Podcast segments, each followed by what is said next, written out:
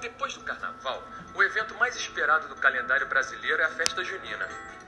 Você já se perguntou como foi que essa festa começou? De onde vem o casamento da noiva, a fogueira, a quadrilha? As festas juninas acontecem em vários países ao redor do mundo e têm suas origens no século XII, na região da França. Mas nem por isso, espere ver um monte de franceses de roupa quadriculada tomando quentão em junho, pleno verão europeu. No Brasil, o formato que conhecemos hoje chegou através dos padres jesuítas e logo incorporou costumes das populações indígenas e afro-brasileiras.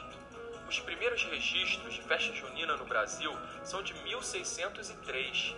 Isso mesmo, as pessoas pulam fogueira muito antes do que você imaginava. Está associada a três santos: São João, São Pedro e Santo Antônio. Aliás, esse último é muito solicitado nessa época. Pobre Santo Antônio.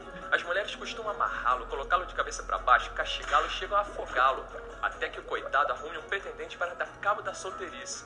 Ou seja, o dia do santo, mas quem ganha presente, ou melhor, exige, são as devotas. Esse hábito foi incorporado à festa com o casamento na roça, um dos momentos mais aguardados do arraial.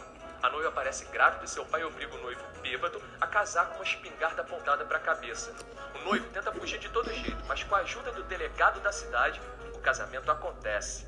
E já se perguntou por que todo mundo vira granfino na hora de dançar quadrilha e sai falando anarrie?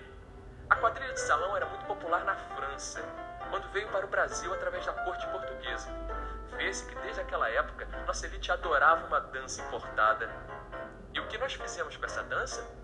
Tacamos um pandeiro, uma zabumba, um triângulo, um acordeon e pronto. A coisa ficou bem animada. Falou em acordeon? Uma das figuras mais marcantes das festas juninas? Quase impossível passar por uma sem ouvir uma de suas músicas.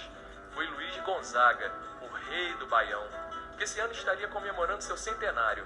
Ele difundiu e popularizou as festas juninas, cantando sobre o sertão e o povo nordestino. Canções como Asa Branca, Shot das Meninas e Vida de Viajante são repertório certo nessa temporada e clássicos da música brasileira. Em breve, você poderá conferir essa história nas salas de cinema de todo o país. Agora, se você quer saber como eram as festas juninas antes do Gonzaga,